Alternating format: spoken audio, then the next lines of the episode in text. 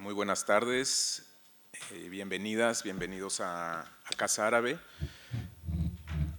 a esta conferencia eh, que hemos llamado Siria, la guerra civil que reconfiguró Oriente Medio, mm, que celebramos eh, en, gracias a, la colaboración del Centro Internacional de, de Toledo para la Paz, CITPAX, Em, eh, quienes son responsables por tener aquí eh, a Marwan Kabalan, director de análisis político del eh, Arab Center for Research and Policy Studies de, Qatar.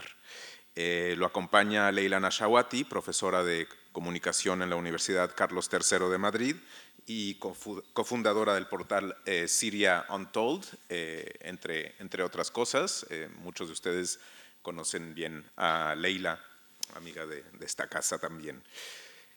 Eh, ¿Por qué hablar eh, de Siria? Eh, porque es necesario hablar de Siria, porque no escuchamos lo suficiente a lo largo del año y solamente aparece Siria cuando hay una crisis espectacular o fuegos artificiales iniciados por, por Washington, por ejemplo. ¿no? Em, ocho años em, lleva ya esta, guerra eh, y ocho años que han mm, dado forma y cambiado el aspecto, que han reconfigurado eh, Oriente Medio. Em, durante la segunda semana de octubre ha habido otro importante punto de inflexión. En esa semana mm, se volvió a remodelar el mapa de la guerra del conflicto sirio, eh, en esos siete días en los que el presidente eh, Donald Trump eh, de Estados Unidos utilizó lo que llamó su, entre comillas, gran e inigualable sabiduría para ordenar la retirada de las tropas estadounidenses del norte de Siria. me temo, y no soy el único que los instintos eh, del presidente Trump no toman en cuenta las infinitas complejidades de Oriente Medio. Aquella decisión comenzó una cadena de eventos que puso en jaque a un aliado estratégico de Estados Unidos, los kurdos sirios, y abrió una cantidad de oportunidades no solo para Turquía, sino también para el régimen de Bashar al-Assad, de sus partidarios Rusia e Irán. Y no lo olvidemos para los extremistas yihadistas del autodenominado Estado Islámico. Eh, pocos días después, eh, también con bombo y platillo, eh, se anunció la muerte o el asesinato de Abu Bakr al-Baghdadi, como si fuese también el final de del eh, de Estado Islámico o Daesh en la región, anotándose Trump otra vez un, gol que eh, no deja de ser un espejismo eh, para quienes conocen los tentáculos de, de Daesh. Durante años ha quedado claro que el destino de Siria parece ser decidido por extranjeros, no por los sirios, y estas intervenciones repetidas han eh, no solo sostenido, sino también escalado la guerra. De este reacomodo eh, geoestratégico nos hablará eh, Marwan Jabalán, y que, bueno, además de, ser director de análisis político de, del Arab Center for Research and Policy Studies, tiene una experiencia eh, anterior importante también en su país de origen, en Siria. Eh, escribir sobre esta competencia eh, descarnada por la influencia y el poder en Siria debería, sin embargo, comenzar con las víctimas, las víctimas de la guerra. Cada, cada giro del que escuchamos hablar en las noticias o cada apretón del tornillo militar se traduce en auténticos desastres y la mayoría de las veces, si no es que todas, en la muerte de un sinnúmero de civiles. De esa dimensión, eh, sin duda, nos hablará eh, Leila Nashawati. Eh, los numerosos videos de, ese, videos de ese sufrimiento son fáciles de encontrar en Internet, en los telediarios, debería ser sin duda obligatorio para los líderes que dan las órdenes en Moscú, Washington, Teherán, Damasco o Ankara. Seguiremos como eh, siempre un formato en el que los dos ponentes eh, ofrecerán sus puntos de vista, su, análisis y posteriormente abriremos el turno de preguntas y comentarios ah, para que vosotros podáis eh, expresaros. Eh, sin más, doy la palabra a Marwan Abalán.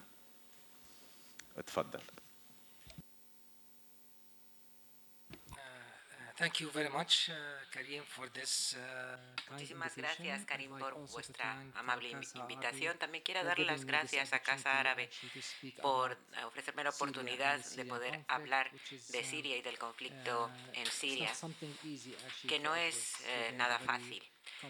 Eh, de abordar como tema, dada la compleja situación en el país. Pero lo voy a intentar durante los próximos 20-25 minutos tratar de eh, darle un cierto sentido a mi explicación de este conflicto, que no es fácil de entender sin conocer un poquito de la historia y de la geografía de la región. Por eso, el tener un mapa probablemente nos facilitaría bastante las cosas para ver cómo se ha llegado uh, hasta donde se ha llegado en el conflicto sirio. Cuando hablamos eh, de la uh, historia, hay que tener en cuenta las distintas uh, relaciones entre eh, los distintos eh, campos y facciones sectarias dentro del conflicto. A veces eh, se describe um, incluso la guerra en Siria como una guerra sectaria. Debido a la, cuestión kurda se habla de, conflicto étnico entre turcos, kurdos y árabes. Es la complejidad entre las distintas sectas, las distintas etnias, los distintos nacionalismos dentro de la región, lo que interviene aquí. La geografía también es muy importante, en mi opinión.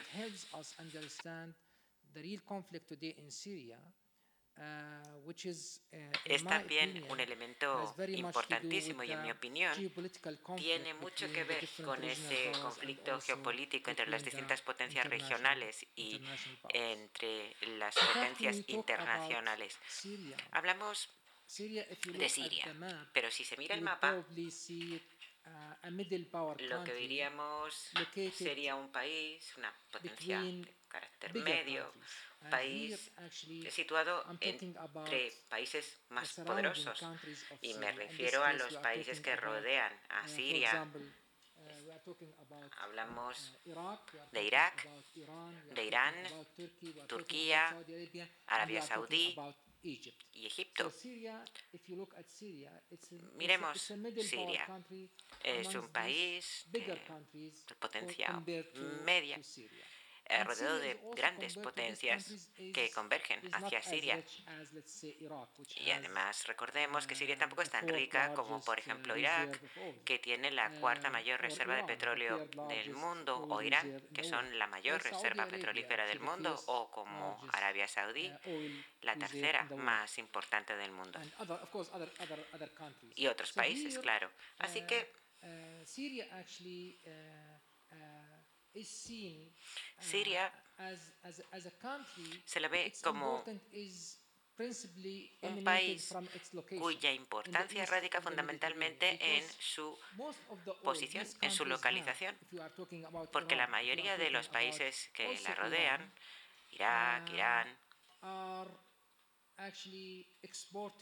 de hecho, tienen eh, previsto eh, expandirse a través hacia Siria.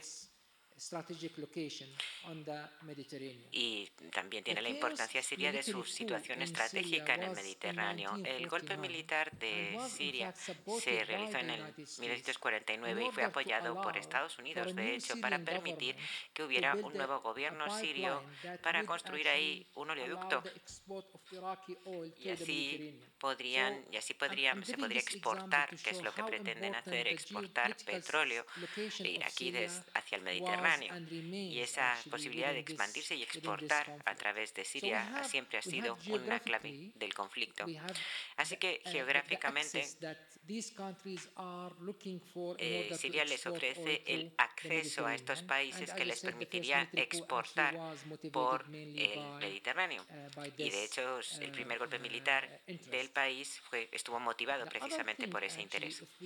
El otro elemento, si nos remontamos en la historia, es que existe un conflicto entre estas potencias, sobre todo los tres grandes países árabes, Irak, Arabia Saudí y Egipto, que estaban compitiendo entre sí para ocupar el liderazgo del mundo árabe. Y cada uno de ellos eh, se dio cuenta ya en su momento que si no tenían a Siria de su lado, no iban a poder eh, adjudicarse el liderazgo del mundo árabe.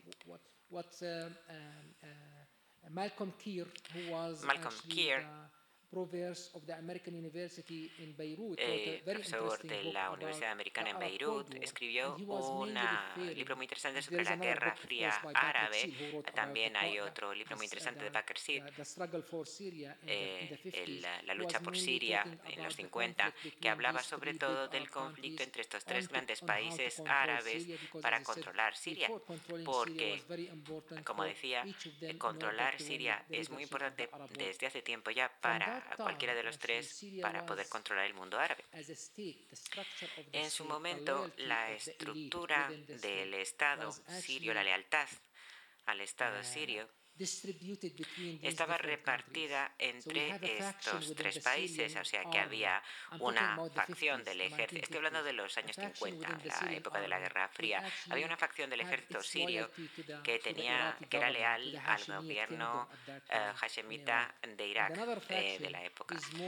La otra facción estaba más próxima a Egipto y una tercera tenía unos lazos más estrechos con los saudíes, con el rey Saud de Arabia Saudí.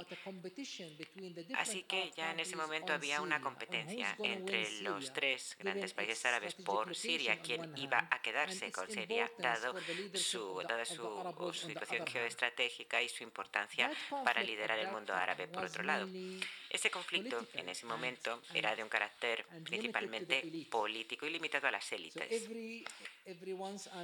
Es decir, que de vez en cuando había algún golpe militar o bien apoyado por Irak, o bien apoyado por Arabia Saudí, o bien apoyado por Egipto, que hacía que la nueva élite gobernara el país para poder responder a los intereses de esa facción que apoyaba al país. ¿De qué se tratara? Estamos hablando de que el primero fue en el 49, luego eh, se produjo en el año 70 el de Assad, pero entre, eh, que fue en 1970, como digo, y entre tanto, hubo 13 golpes militares eh, procedentes de cada una de las facciones. Es decir, que ya la situación en ese momento era muy tensa entre los tres grandes países árabes que rodeaban a Siria. Y luego además estaba también el conflicto en las altas esferas del sistema internacional, es decir, hablamos de Estados Unidos y la Unión Soviética.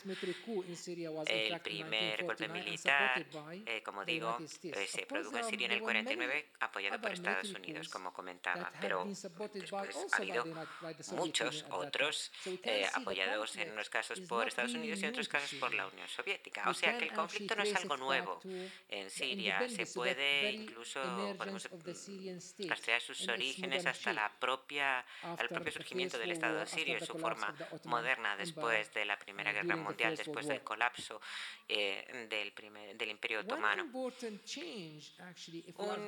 cambio importante, si vamos a hablar del actual conflicto en Siria, es que estos tres países árabes eh, ya no son los únicos actores del conflicto.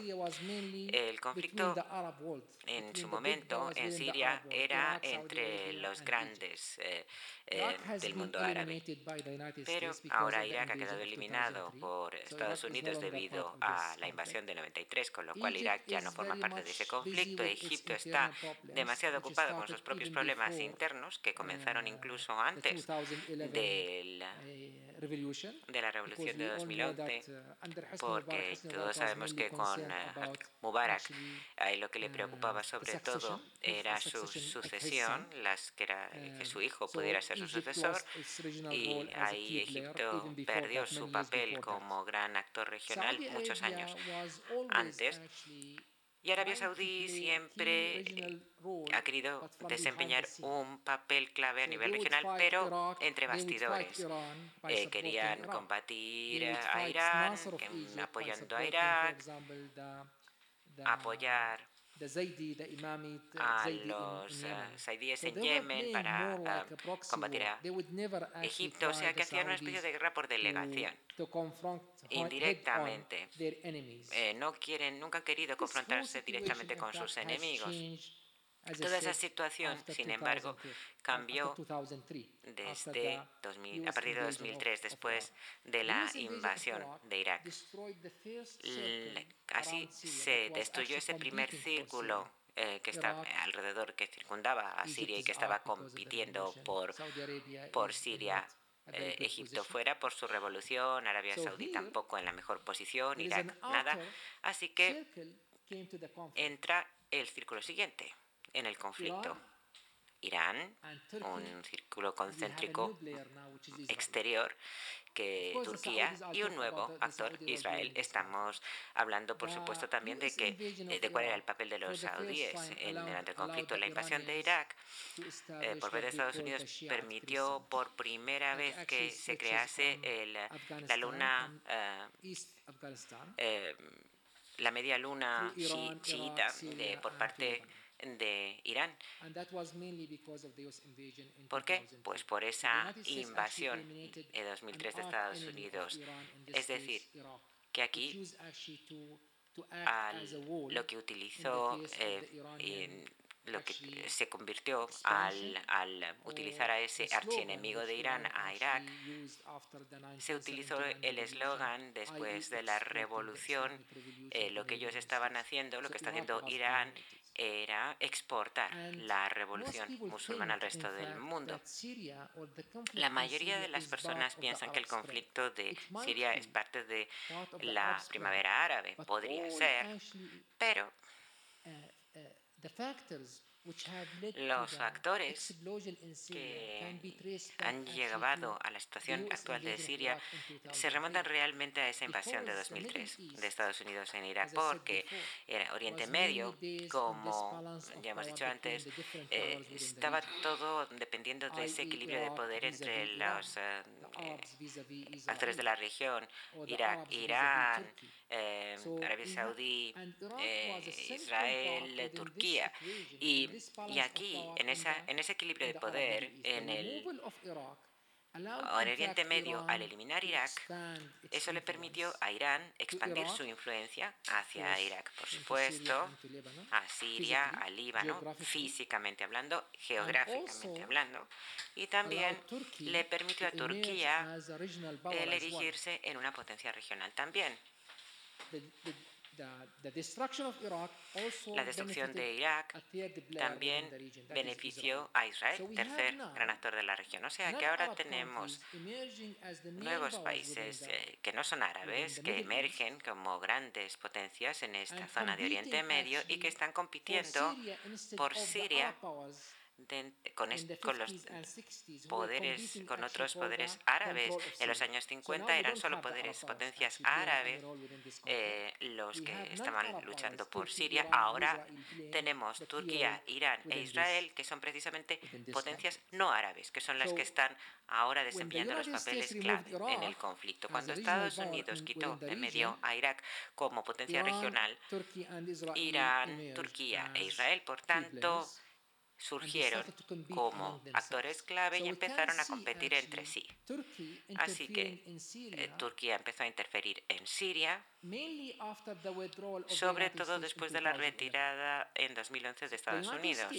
Estados Unidos hasta 2011, de hecho, era el elemento equilibrador dentro de la región. Era el fiel de la balanza entre los distintos actores. Estados Unidos destruyeron el equilibrio con su intervención en Irak y crearon un vacío. Cuando decidieron retirarse de Irak en 2011, la retirada de Estados Unidos de Irak en 2011 coincidió además con la primavera árabe. Así que, por tanto, empezó el conflicto sirio a finales de 2011 después de unas manifestaciones y protestas pacíficas al principio, pero eh, al final de ese año esas eh, protestas pacíficas acabaron transformándose en un conflicto armado entre las distintas facciones. ¿Y por qué? Porque todas esas potencias regionales empezaron a apoyar a las distintas facciones presentes en Siria, Irán, eh, que estaba apoyando al régimen sirio, Turquía, la oposición. ¿Por qué? Porque también Israel, aunque Israel al principio del todo tenía un papel poco claro, pero ya hemos visto también en la intervención de Arabia Saudí, de Turquía, que estaban tratando sobre todo de romper esa media luna iraní dentro de Siria porque Irán controlaba Irak después de la retirada de Estados Unidos de la región y dijeron no vamos a permitir que Irán complete su media luna en la región. ¿Por qué? Porque eso haría que Turquía quedase cortada, quedase separada del mundo árabe. Y Así que Irán estaba yendo hacia Occidente y Turquía se estaba moviendo hacia el sur, desde el norte, para, eh, para atajar la, el movimiento de los iraníes. ¿Y dónde se cruzaron? En Siria. Pues en Siria por motivos geopolíticos también estaban por ahí los israelíes, los saudíes, pero en mi opinión se trataba del conflicto, en principio del conflicto regional entre iraníes y turcos. En 2015, cuando los rusos empezaron a darse cuenta de que eh, los rusos estaban ganando el conflicto, porque los rusos estaban mirando esto muy de cerca y no nos olvidemos, los rusos tienen dos grandes vecinos que siempre y siempre les preocupa eh, que puedan eh, surgir como grandes potencias, eh, como que son Turquía y e Irán. O sea que estaban ellos un poco viendo desde la barrera, apoyando por supuesto al régimen sirio, pero no militarmente hablando, sino apoyándole ante el Consejo de Seguridad de las Naciones Unidas, con el veto, impidiendo que las potencias occidentales pudiesen tomar más medidas contra el eh, régimen sirio, pero estaban mirando muy de cerca el conflicto entre los iraníes y los turcos en suelo sirio. Cuando los rusos empezaron a pensar que los turcos ya en 2015 estaban empezando a salir ganando, decidieron intervenir directamente y militarmente en el conflicto sirio. Así que aquí estamos ya mm, pasando a un del círculo exterior segundo a un círculo mucho más amplio, que es el círculo internacional del conflicto sirio y además en torno a esa época eh, la subida de ISIS en Irak y Siria hizo que Estados Unidos empezara a tener también mucho interés en volver a la región así que Estados Unidos empezó a enviar más tropas a, a, a Siria y a Irak para luchar contra ISIS y al mismo tiempo Rusia enviando tropas para impedir el desplome del régimen de Assad. Con lo cual vemos todas las potencias, dentro de, tanto en la región como de fuera de la región, implicándose en el conflicto. Así que por eso la eh, situación es tan compleja, eh, la que tenemos ahora en Siria. Y Estados Unidos fue, en mi opinión, un gran un factor clave dentro del conflicto sirio en dos maneras. Primero, como ya lo he contado, por la invasión de Irak, porque destruyó el equilibrio de, de poder, permitiendo que los iraníes adquiriesen una mayor influencia dentro de la región. Y cuando se retiraron en 2011, al generar ese vacío que fue explotado por eh, los dos grandes, las dos grandes potencias eh, de la región, Turquía e Irán, Estados Unidos prácticamente repitió la misma política después del final con la guerra de la guerra con ISIS, porque como decía antes, y Karim en su introducción. Cuando Estados Unidos, el presidente Trump decidió a primeros de octubre retirarse de Siria después de haber utilizado a los kurdos para su, su eh, para ser su agente por delegación para la guerra contra ISIS y una vez que se concluyó la guerra contra ISIS decidió simplemente bueno pues dejarlos tirados con una política ya que nos resulta muy familiar, porque si nos fijamos en la historia de los kurdos en la región, podemos ver cómo la Unión Soviética, por ejemplo, también les dejó mm, abandonados a su suerte. En el 46, cuando Stalin le retiró el apoyo a la República de Najabat al norte de Irán, cuando el Shah también les dejó completamente tirados cuando firmó el acuerdo de Algeria el 65 con eh, Saddam Hussein y en la última ocasión ah, fue el mes uh, pasado, antes de esta, cuando el presidente Trump decidió eh, precisamente, ha sido la última ocasión por el momento cuando decidió dejar tirados a los uh, turcos y piensa que para apostar por Turquía como gran aliado regional. Y el, esto, este papel de Estados Unidos está desempeñando una enorme eh, influencia dentro del conflicto en Siria. Para los que quieran saber hacia dónde se está encaminando el conflicto, yo les diría en conclusión que tal vez haya que esperar aún un poco para ver cuál va a ser el final del conflicto, porque todavía quedan dos elementos muy importantes que hay que, de los que hay que estar muy pendientes. Uno es en Idlib, al noroeste de Siria, donde Turquía, Rusia e Irán apoyan a distintos eh, eh, agentes eh, o actores en su nombre y en, además el hecho de que Estados Unidos no se haya marchado en la parte de la parte oriental del país para proteger a los, los pozos petrolíferos y luego tenemos a Turquía con su intervención militar en el norte del país y a Rusia que está queriendo, que está queriendo convertirse en el único que maneje las riendas del país después de su acuerdo con Turquía. O sea que toda esta dinámica demuestra que los Siria, y también eh, mi compañera va a hablar de ello, eh, eh, tienen muy poco que decir ahora a la hora de decidir cuál es el futuro de su propio país, dadas las circunstancias. Esperamos que en el futuro, por supuesto, las cosas cambien, aunque no, no, desgraciadamente no tenemos mucho que apoye esa, esa conclusión por ahora. Por supuesto, existe esa comisión constitucional que eh, se creó la semana pasada para tratar de encontrar una solución práctica al conflicto sirio, pero bueno, habrá que ver hacia dónde, hacia dónde se encamina y a dónde nos lleva. Y bueno, con esto ya lo dejo y más adelante pues quizás pueda responder a, alguna pregunta si lo desean y eh, entrar en más detalles sobre algunos puntos a, los que no me he podido referir durante mi presentación. Gracias. Gracias, Marwan. Um, Estoy seguro de que vamos a tener preguntas sobre el tema de ISIS o Daesh, uh, porque existen muchas preocupaciones, creo, uh, en cuanto a si esta amenaza con, esta, con este gran uh, cambio reciente de posición de los uh, kurdos,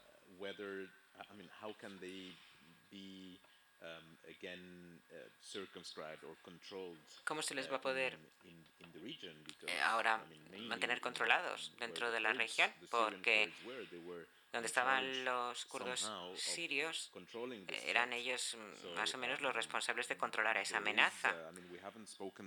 Y no hemos hablado mucho de lo que está ocurriendo eh, con ese monstruo tan cambiante que es Daesh. Estamos hablando mucho de, y nos preocupan los turcos y los rusos, pero a lo mejor no le estamos haciendo suficiente caso a lo que está ocurriendo sobre el terreno si se deja ese vacío sin, sin un tipo de control. No sé si quieres eh, contestar ya. Sí, sí. En realidad no hay un auténtico vacío en Siria ahora mismo, porque, a ver, eh, me refiero a, Daesh, eh, ha sufrido una derrota territorial. Está claro que Daesh ahora mismo no eh, tiene bajo su control ningún territorio ni en Siria ni en Irak, pero Daesh ideológicamente está muy presente ahí y está vivito y coleando. Y la cuestión de Daesh es realmente esencial para poder saber cuáles son las eh, razones eh, eh, originarias de todo este conflicto, porque recuerden que Al-Qaeda estaba dirigiendo su atención siempre hacia Occidente, Estados Unidos sobre todo, pero en este caso estamos hablando de Daesh como una reacción a la política de la región, esa dinámica entre, entre, Irán, Irak y en, Siria.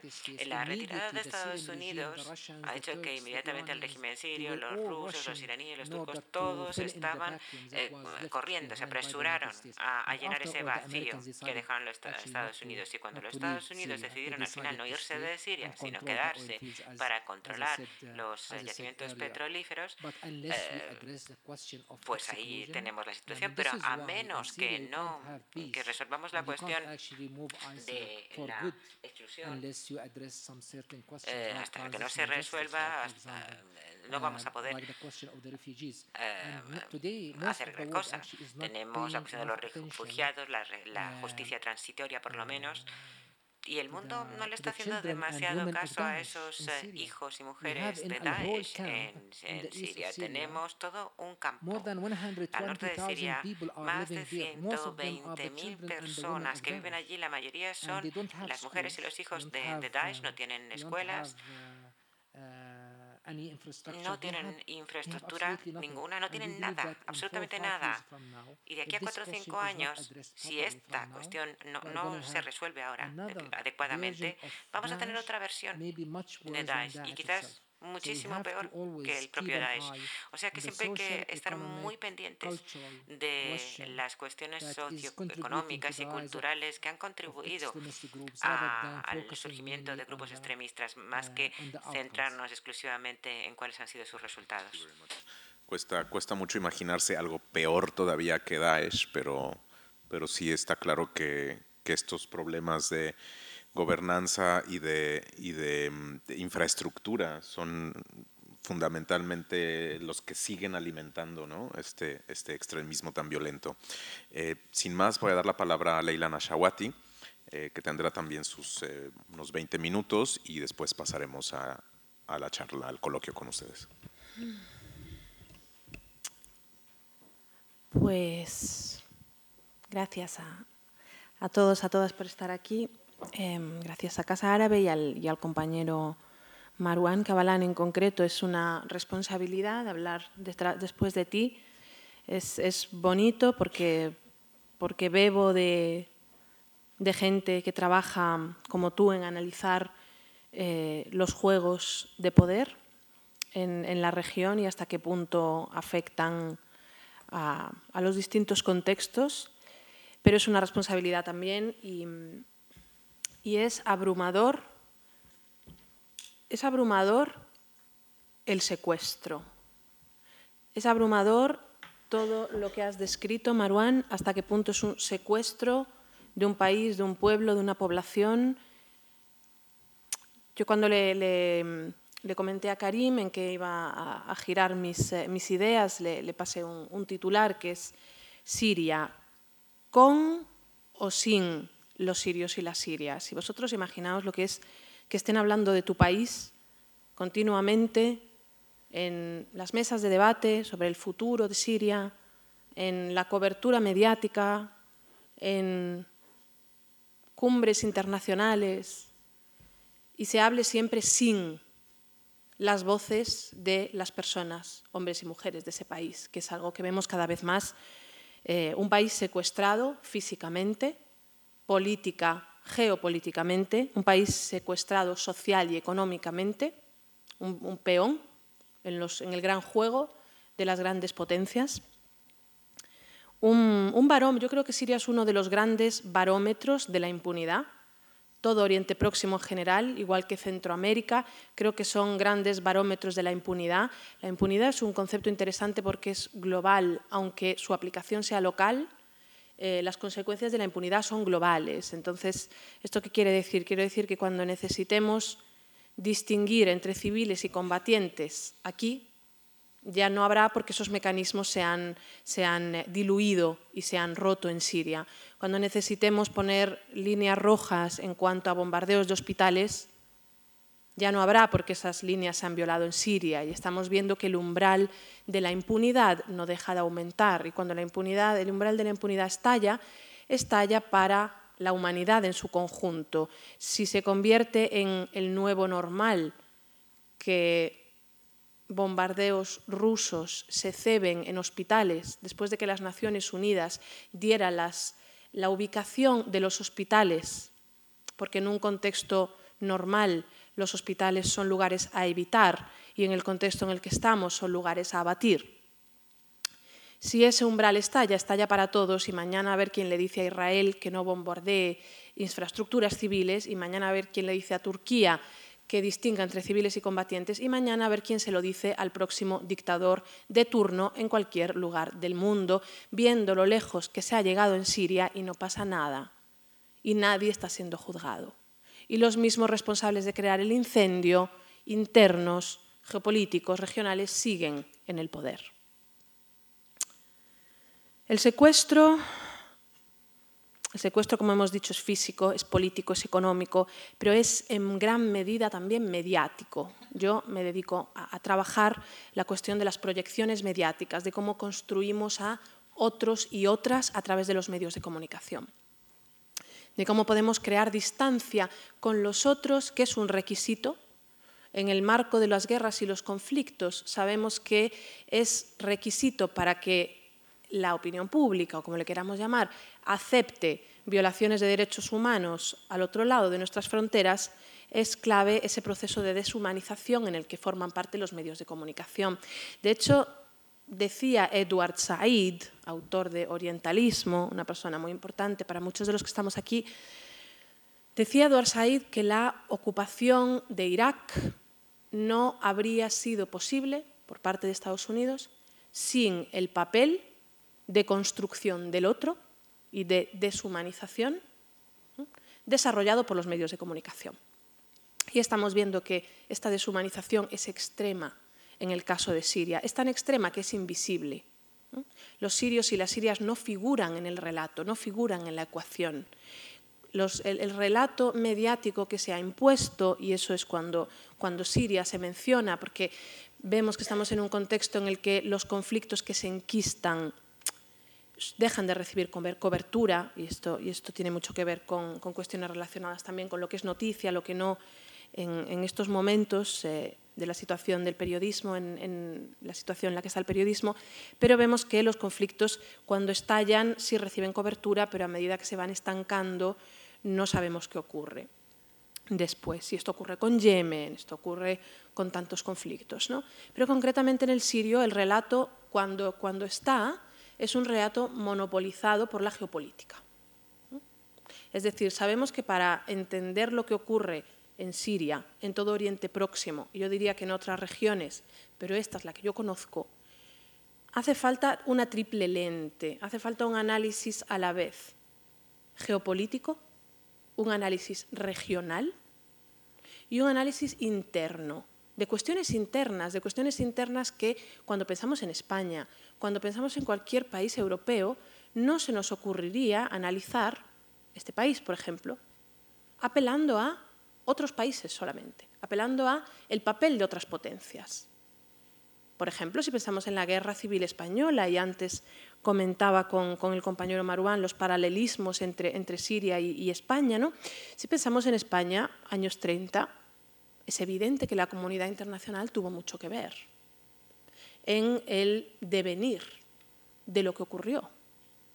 Pero es evidente que a nadie se le ocurriría explicar España sin apelar a cuestiones económicas, de justicia social, de monopolio de los recursos, de quién ostentaba el poder religioso, de quién imponía, de qué manera cuestiones de estructuras de poder, es decir, cuestiones internas, económicas, políticas, sociales. Cuando pensamos en Oriente Próximo, estamos continuamente jugando al ajedrez, aún sin saber jugarlo y aún sin saber dónde están estos países en el mapa. Pero parece que el relato es siempre en clave de dicotomías, que son mucho más fáciles de absorber que la compleja escala de grises de cualquier pueblo, de cualquier sociedad, de cualquier país. Entonces estamos continuamente en un relato a base de dicotomías. Las dicotomías, como, comentaba el compañero, ahora la dicotomía de moda, si me permitís la, la frivolidad, es los kurdos y los árabes, pero en otros momentos, o casi siempre, son los sunitas y los chiitas. El otro día hablaba yo con un compañero periodista que quiero mucho, me decía, pues Leila, yo me he propuesto esta semana sacar un reportaje sobre Irak y mi objetivo es hacerlo sin mencionar ni una vez las palabras sunita y chiita. Y yo pues me quito el sombrero porque, porque sunita y chiita son categorías que para la mayoría son muy difíciles de manejar a la hora de explicar lo que sucede dentro. Son cuestiones económicas, son cuestiones de, de quién maneja los recursos, quién, quién busca la hegemonía. ¿no?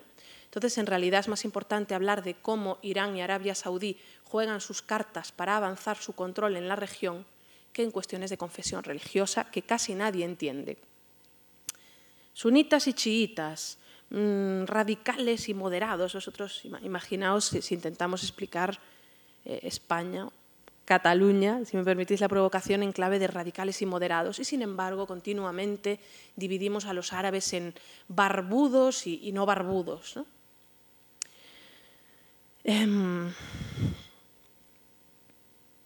Entonces, Vemos continuamente que el relato está monopolizado por la geopolítica y yo quiero apelar a que intentemos ir más allá, en la escucha, en la comprensión de estos países y concretamente de Siria.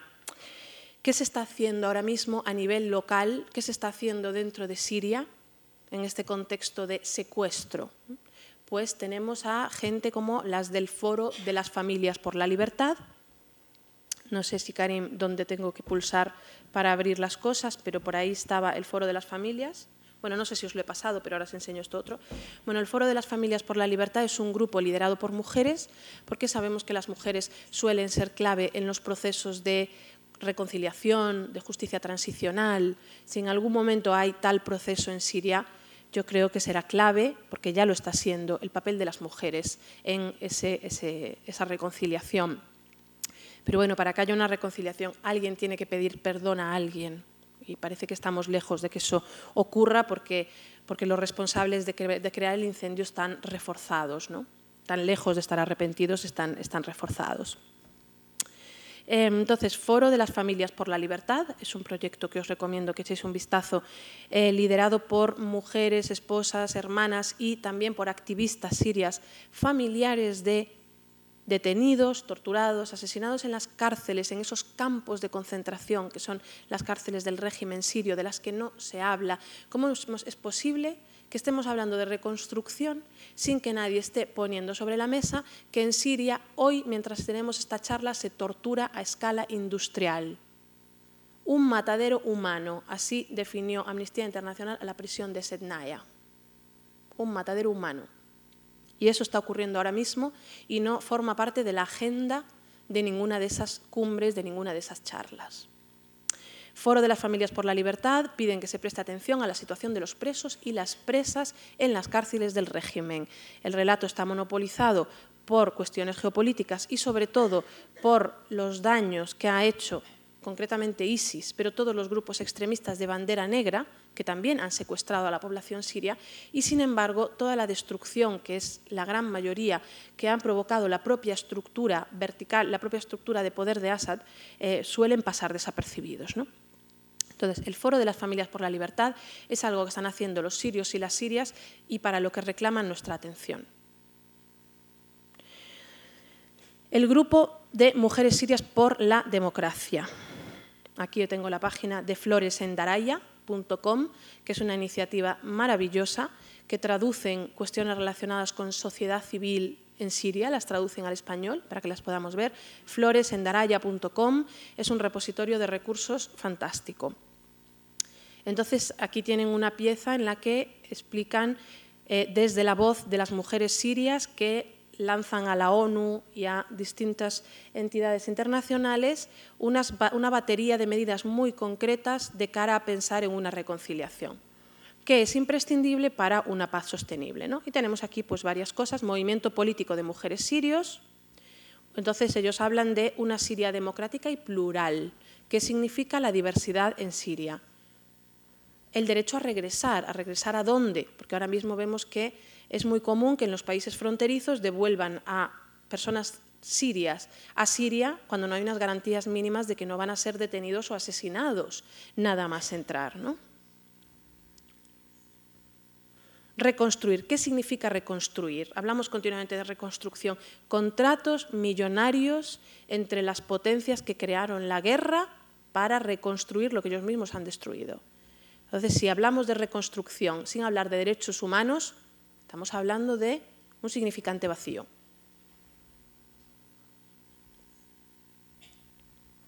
Entonces, echadle un vistazo a las políticas concretas que propone el movimiento político de mujeres sirias. Em, la memoria es, clave, la, cuestión de la memoria, y esto lo, comentaba con, con Maruán, ¿no? hasta qué punto como, como españoles, como españolas, vemos lo importante que es para un país, para una sociedad, para un pueblo, hacer paz con su historia, hacer paz con su memoria. Porque los fantasmas que no se abordan a tiempo salen luego por todas partes ¿no? y boicotean un avance sano hacia adelante, hacia un futuro.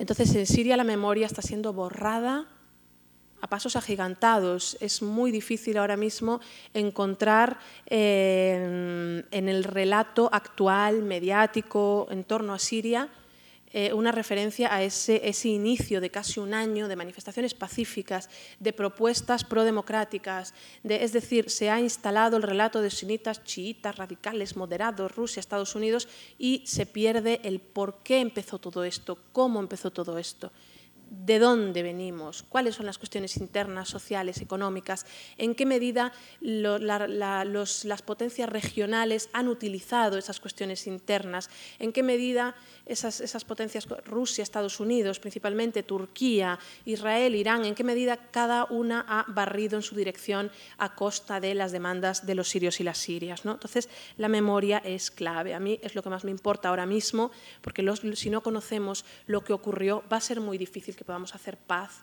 con, y, cerrar heridas. ¿no? Entonces, em, de hecho, estoy ahora trabajando en un proyecto con unos compañeros que están por ahí atrás, que si entráis en grupo carame.com, no sé si os puedo enseñar ya aquí también, grupo, está estamos empezando todavía la página, pero queremos dedicar esto, Karame significa dignidad en árabe, grupo de estudio, memoria, solidaridad con los pueblos de Siria, Oriente Próximo y Magreb. Es más importante que nunca entender para no crear esa distancia con los otros, esa distancia que provoca las visiones en clave identitaria, en clave sectaria, en clave religiosa, entender que las motivaciones en general de las personas son universales. Aquí nadie nace para, para ser chiita, para ser sita, la gente nace para tener una vida digna. Entonces, si no entendemos las razones que llevan a la gente a protestar, sea en Siria, sea en Palestina, sea en Egipto, sea en Líbano ahora, con esas manifestaciones tremendas que piden el fin de la corrupción, que piden una vida digna, en Ecuador, en Chile, estamos viendo que hay una oleada de movimientos anti-establishment en todo el mundo que tienen eh, muchas diferencias, pero tienen en común ese deseo de dignidad al que no están sabiendo dar respuesta las instituciones, las estructuras políticas, los estados, tal y como los entendemos. ¿no? Em, entonces os recomiendo echarle un vistazo a esto y quien se anime y quiera trabajar, ayudarnos a recuperar historias de vida, de memoria, de entender qué pasó en 2011 y cómo ha llegado hasta nuestros días. Estamos acercándonos también a lo que está ocurriendo en Sudán para entender un poco ese pulso ¿no? y ponerle, ponerle nombre y, saber describirlo y entenderlo a todo lo que está pasando en la región de Oriente Próximo, pero no solo. Em, memoria reivindicación de justicia, gente que continúa, porque la vida sabemos que se abre camino, incluso en las circunstancias más extremas, incluso en estas circunstancias de secuestro absoluto. Dentro de Siria hay gente que continúa trabajando en educación, en zulos subterráneos a veces mientras caen las bombas sobre Idlib, igual que caían sobre Alepo, para mantener una normalidad, para que los niños puedan estudiar en estas condiciones tan extremas. Es decir, siempre el relato aparece monopolizado por quienes destruyen y es más importante que nunca atender a quienes construyen, porque siempre que cae un colegio, siempre que cae un hospital, hay de repente gente que como hormiguitas corren a construir y a reconstruir. Si no prestamos atención a eso, estamos dando alas precisamente a esos ISIS que queremos, que decimos querer, querer neutralizar y combatir.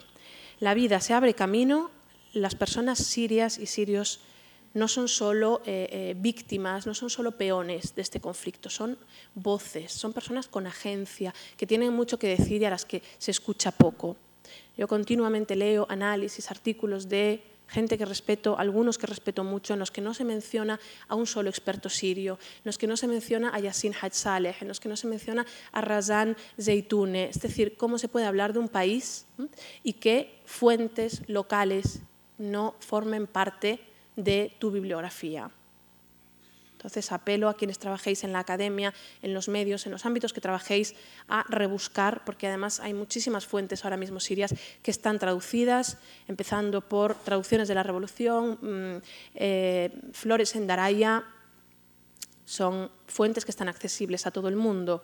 Y mientras caen las bombas y hablamos de geopolítica y hablamos de juego el gran juego de las grandes potencias, hay gente dentro de Siria que continúa sintiendo la necesidad de expresar, de gritar a un mundo que no escucha lo que está pasando dentro. Y una de esas personas tuve el honor de entrevistarla hace unos días. Entonces voy a poner la canción, ¿te parece? Y hacemos... Bueno, pues entonces os dejamos aquí para que escuchemos una voz directamente desde Siria, sin intermediación Tenéis aquí también el artículo que escribí con la entrevista, pero unas compañeras, Elena, eh, entre ellas Elena y, Elisa, han traducido esta, esta, canción, han traducido los subtítulos, así que ya tenemos los subtítulos en español, si podemos ponerla y escucharla. A ver, vamos a ver si...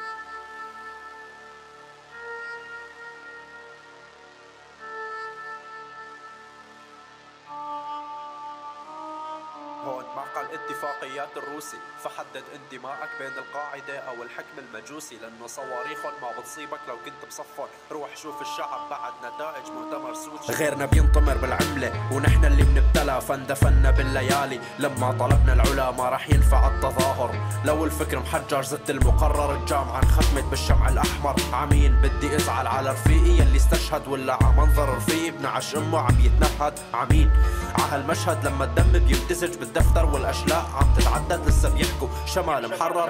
ازعل عن مستقبل الدراسي. ولا ألفين طالب انطردوا من الكراسي ولا ازعل على أستاذي اللي راح أفقده. واللي وعدني ما راح نيأس فمين بدي واسي انتو مين؟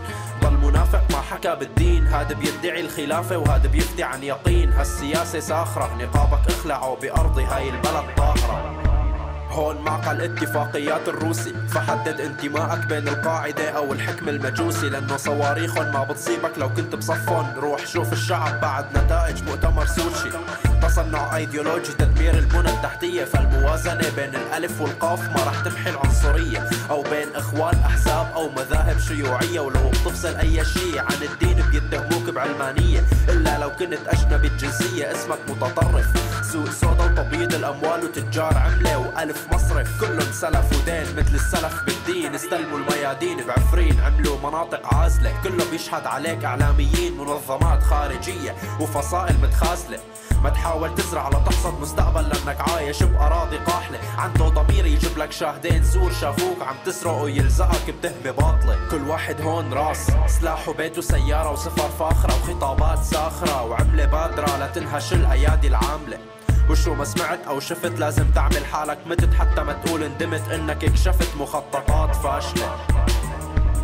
غيرنا بينطمر بالعملة ونحن اللي بنبتلى فاندفنا بالليالي. لما طلبنا العلا ما رح ينفع التظاهر. لو الفكر محجر زد المقرر. الجامعة انختمت بالشمع الأحمر. عمين بدي أزعل على رفيقي يلي استشهد ولا ع منظر رفيقي بنعش أمه عم يتنهد. عمين ع هالمشهد لما الدم بيمتزج بالدفتر والأشلاء عم تتعدد. لسه بيحكوا قال موسيقى الراب فاضحة. نادوا المكافحة لازم نسيطر على الفساد. اعتقلوا هيسكي لأنه عم يحكي على السياسات ومنعوا كل حفلات جون فلود وديرتي مولي بالبلاد. خلينا نوجه رابرز ما تحكي بسمعة القواد. انشروا بالإعلام إنه فن داعم للإرهاب التصريح بوتين كم رابر ورا القضبان وكم فيك تسمى فنان. ضجوا بوسائل الإعلام قد ما فيكن. كبسوا أنفاس الشعوب أنظمة بتتغذى على الحروب والدم. كل ما عندهم إرسال وفود استطلاع. وتاني يوم بينقصف مخيم. سكروا مداخل التعليم جيبوا مراقبين. لأنه باب الرزق عم يتسكر. يا بتدفعوا ترخيص يا بنعتقل كادر التدريس. يا أما ادرسوا عنا ضمن نهج ومقاييس وتكرموا منوصلكم بباص أخضر فلا تتحذر. أي جهة بتفوز أو أي فتوى بتجوز نقط تركيا أو روس وسع شظايا بالروس. بدك دليل ملموس بس إعلامك مبرمج. روبوتات موجهة بتشرب قطن مهدرج. جيب لي واحد فيهم عنده القدرة ينشر تفكيك لشي قائد متوج. فأكرم النفوس ذلت. قالوا ابني أمر عسكري وقف القصف النقاط التركية دخلت.